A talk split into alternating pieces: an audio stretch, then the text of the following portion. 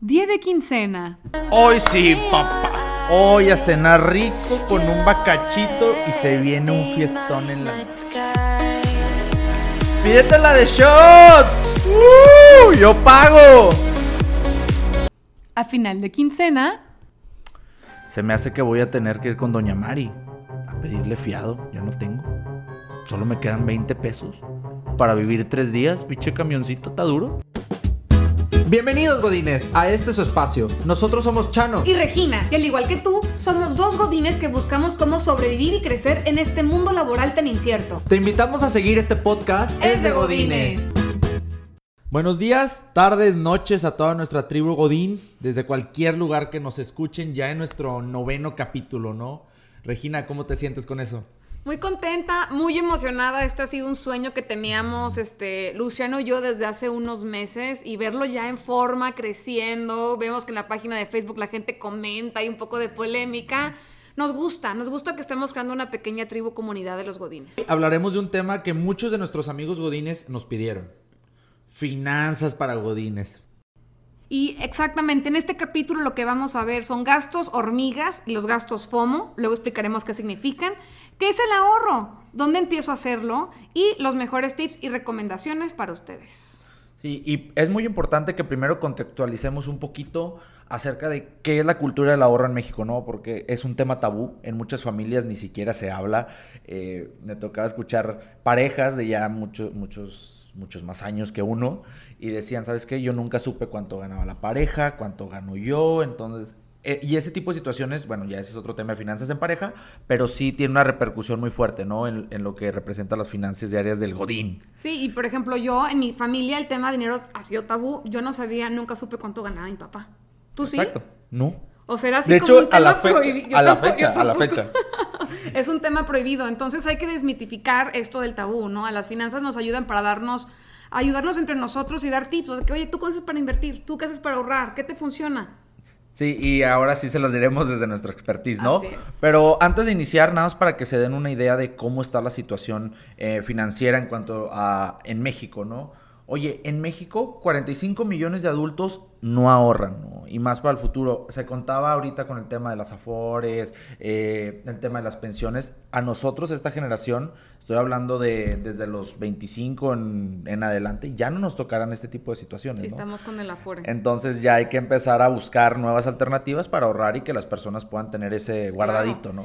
Y pues bueno, también otro dato muy interesante es que solamente el 1% ahorra conscientemente.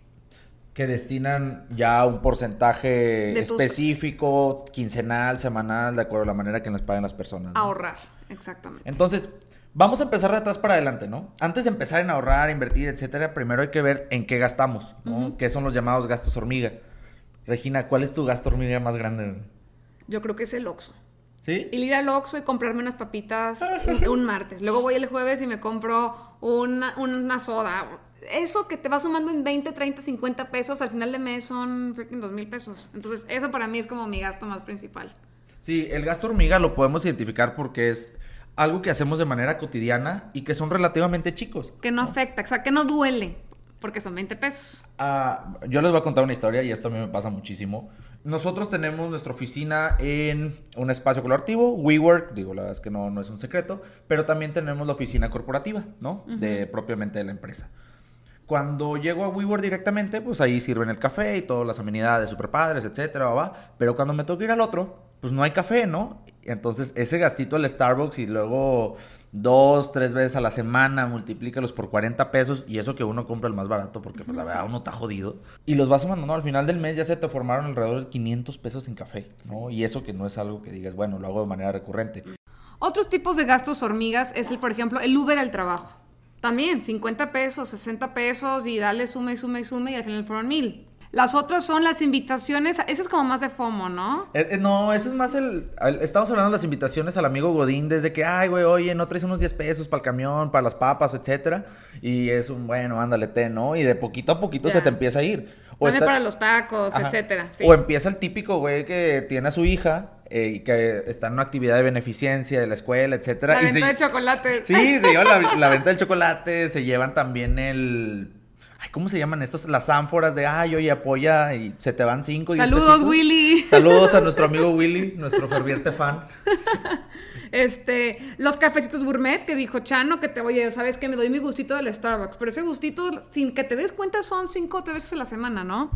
Y eso es algo que Regina y yo compartíamos. Había momentos donde nos sentíamos tan estresados que le decía, oye, ¿quieres ir al Oxxo? Sí, vamos, ¿no? Y, y era una caminata de ir platicando, etcétera. Era parte de la experiencia. No pero al final sal- acabábamos gastando dinero, así que Sí. nos hubiéramos ido mejor a un patio. Sí, y los tarjetazos, también cuando tienes una tarjeta de crédito y dices son montos pequeños, oye, pues es una coquita, etcétera, va, empiezas a ver tu estado de cuenta al final del mes de la tarjeta y wow, ¿no? O sea, termina siendo un gasto Sí. grosero. Otro tipo de gastos son los gastos FOMO. FOMO son las siglas de Fear of Missing Out. Miedo a quedarse como fuera de la acción. Un ejemplo de esto son los cumpleaños, Godín.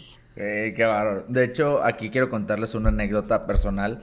Por mi posición laboral en las, en las empresas, me ha tocado mucho trabajar del lado de la parte de subdirecciones, direcciones, gerencias, etc. Y me tocaba ser el más chico relativamente en los grupos.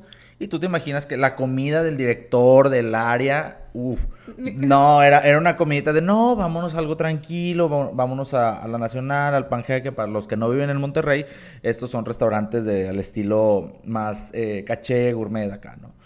Y pues uno con un sueldo menor que el de ellos y dices, ay, güey, me la pierdo, no me la pierdo, lo hago, no lo hago. La verdad es que hay momentos en los que hay que valorar, Sí. hay que ver a qué sí participar, a qué no, si la persona significa algo eh, eh, representativo para ti, pues acompañarlo, Sí, es ¿no? una oportunidad de networking. No, y hay que ser políticamente correctos, ¿no? También va a haber momentos en donde definitivamente no, esto no se puede hacer o siempre tenerlo ya presupuestado. Entonces, ahorita que empezamos a hablar de estos gastos, que los cumpleaños, que las invitaciones, que las salidas, eh, especialmente los after office, hijo, o sea, se, se- Van se vuelve- sumando, van sumando.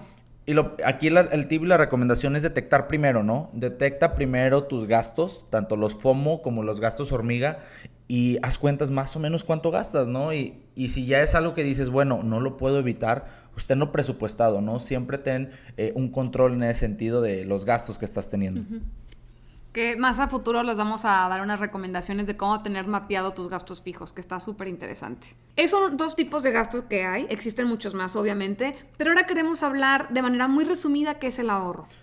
Y veámoslo como una etapa. ¿no? O sea, ya detecté en qué gasto, ya no lo voy a gastar o ya lo voy a gastar, o a gastar más controladamente. Ahora tengo que empezar a ahorrar. Antes de que de hablar de un tipo de inversión, rendimiento y que me genere, es el destinar un determinado porcentaje de tu sueldo para algún fin A específico. futuro. A futuro. Exactamente. Digo, aquí hay que, hay que separar varias cosas, ¿no? Eh, cuando hablamos del ahorro, es muy importante hablar de los plazos. Sí, oye, quiero ahorrar para irme a un viaje, o quiero ahorrar para algún crear mi empresa en algún momento, o sabes qué, para el futuro, o simplemente por tener un colchoncito, ¿no? Sí. De, de dinero en ese sentido. Sí.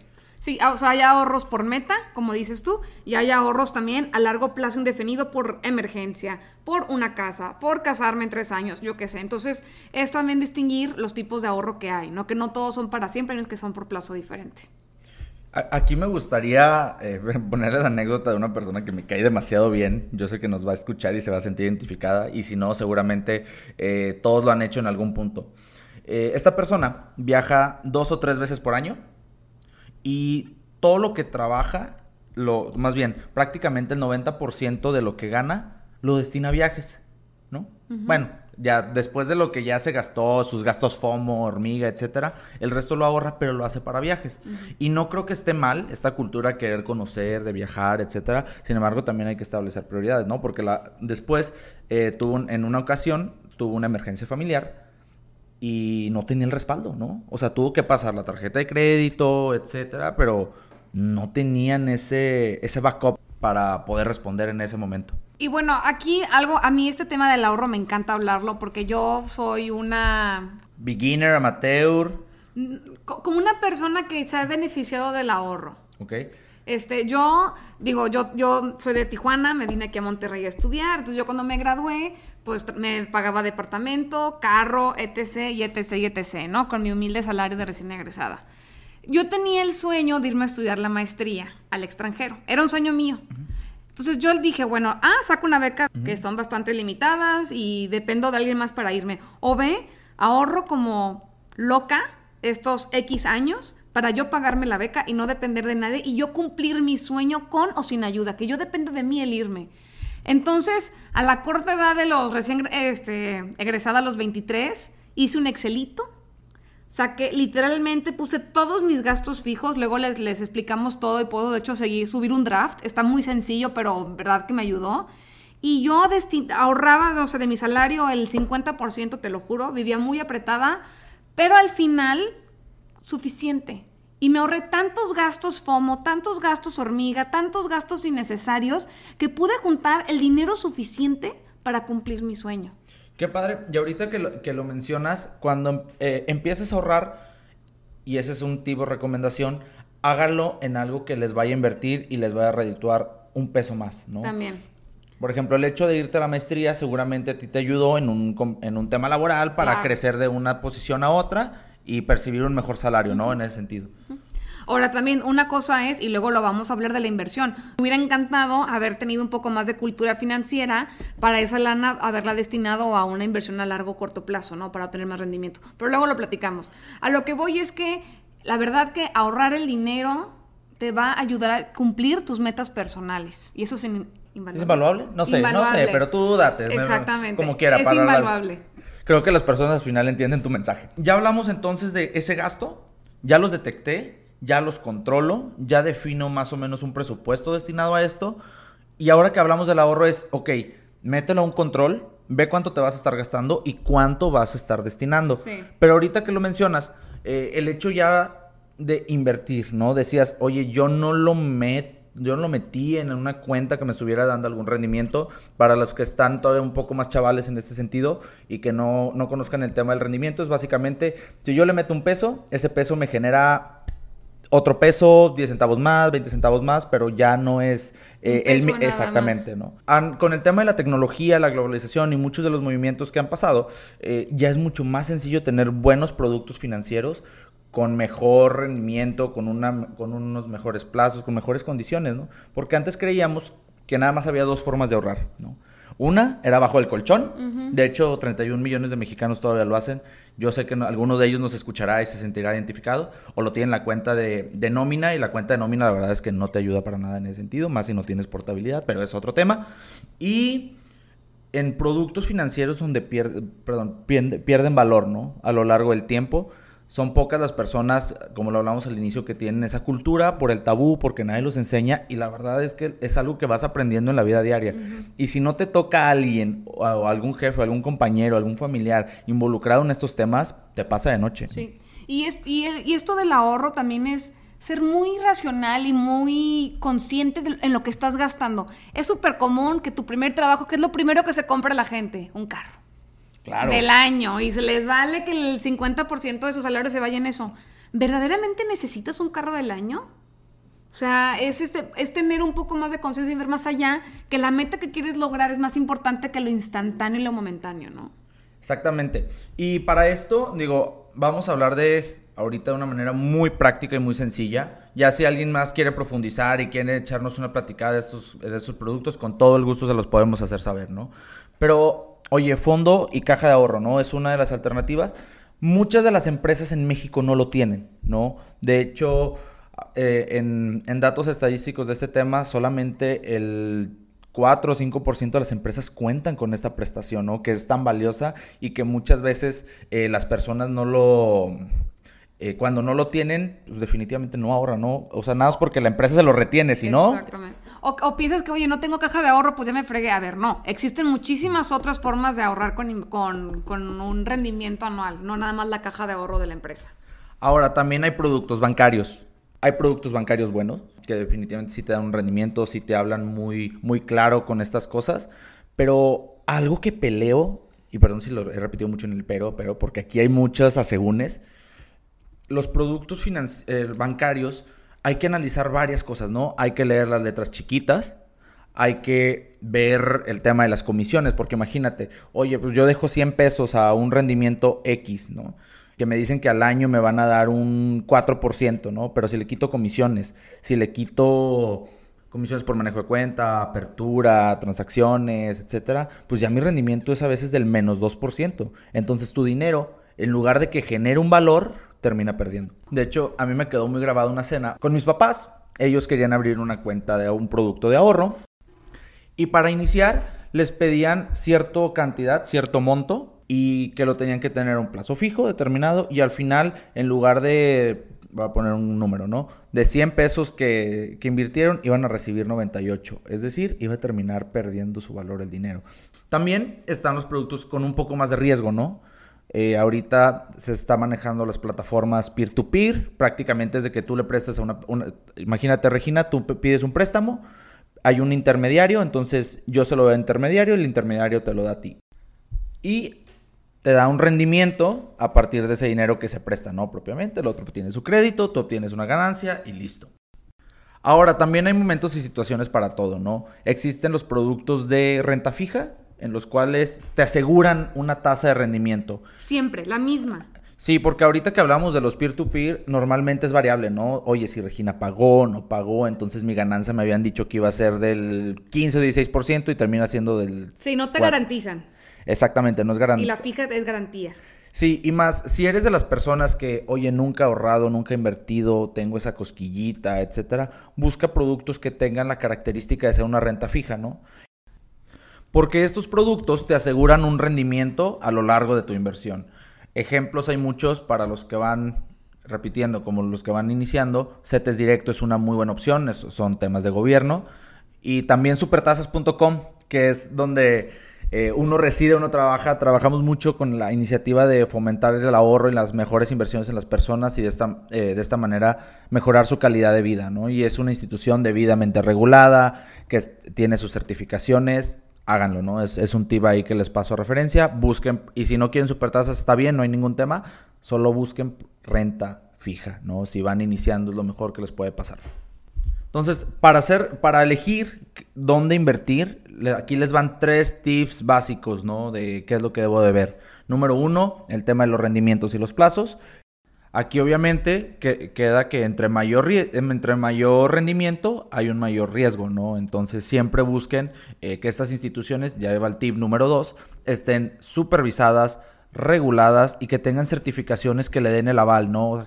Que esté regulada por la Comisión Nacional de Banca y Valores, por la Conducef, que tenga certificadoras que la avalan, etcétera, etcétera. No por cualquiera ahí préstamoselprimo.com. Exactamente, ¿no? Porque hoy en día con el tema de la tecnología, si bien esto se ha democratizado y hay muchos más productos, no necesariamente todos están debidamente constituidos y regulados. El tercero es más de experiencia personal. Lean, hay muchos buenos blogs que te hablan de finanzas personales. Hay un libro, el de Mi Pequeño Cerdo Capitalista, para uh -huh. todos los que van iniciando en el mundo de las finanzas eh, o quieren aprender un poco más, les puede compartir eh, experiencias, tips, recomendaciones mucho más en específico, ¿no? Muy buen libro para todos los que inician, ¿no? Regina, se nos está acabando el tiempo. Si pudiéramos recapitular todo lo que hemos visto el día de hoy acerca de gastos, ahorros, inversiones, ¿qué tip, recomendación nos dejas? Lo podríamos resumir de la siguiente manera. Primero, identificar cuáles son los gastos que tienes y cuáles son los necesarios y los innecesarios. Y aquí en la parte de innecesarios están los gastos hormiga y los gastos FOMO, ¿no? Hay que identificarlos. Hay que predestinar una cantidad en un Excel primero de todos tus gastos fijos que tengas. Sé muy explícito. Gas, luz, renta, celular, eh, gimnasio, todo lo que tengas que siempre gastas mes con mes y luego te va a dar ese sobrante. Ese sobrante, quédate tú un porcentaje para tus gastos personales y el sobrante que va a quedar de eso tiene que ser 100% un dinero que no lo vas a necesitar para que lo puedas tú meter a un producto de inversión, a un año, a tres meses, a seis meses, lo que tú vayas a querer decidir. Ahora, si eres mucho más moderno y no quieres utilizar un Excel, Oye, pues existen algunas otras alternativas para tenerlo, ya hay aplicaciones destinadas a estas cosas eh, del ahorro y la inversión, hazlo, ¿no? El punto es empezar a ahorrarlo. Recuerda que lo importante no es la cantidad, si es uno, cien o un millón de pesos. Lo importante es generar nuevos hábitos que te ayuden a alcanzar tus objetivos, tanto los de corto plazo, mediano y largo. Algo que nos tenemos que quedar el día de hoy es si ya pensé en mi futuro. Si la respuesta es no, por lo menos ya estás consciente de lo importante que es hacerlo. Y si la respuesta es sí, síguelo haciendo. Síguelo haciendo, échale más ganas y obviamente lleva esta evangelización, ¿no? Lleva este mensaje con, tus, con las personas queridas, con tu familia, etcétera. Es un tema complicado porque hablar de dinero es un poco, llegamos a la parte técnica, como Chano y yo lo hacemos, empezamos a reducirnos y empezamos a hablar muy específico, pero coméntenos, quieren que profundicemos en algunos temas, escribimos un blog de esto, la verdad que es un conocimiento que a mí me lo han pasado y lo aprecio mucho, el saber dónde invertir y qué hacer, así que es conocimiento que queremos compartirles a ustedes también. Bueno, a toda nuestra tribu, nos vemos la siguiente semana. Regina, un gusto. Igualmente, Chano, una vez más, nos vemos el siguiente lunes. Un abrazo, chicos. Hasta luego. Ve y comenta en nuestras redes sociales es de Godines en Facebook, Twitter, Instagram y LinkedIn.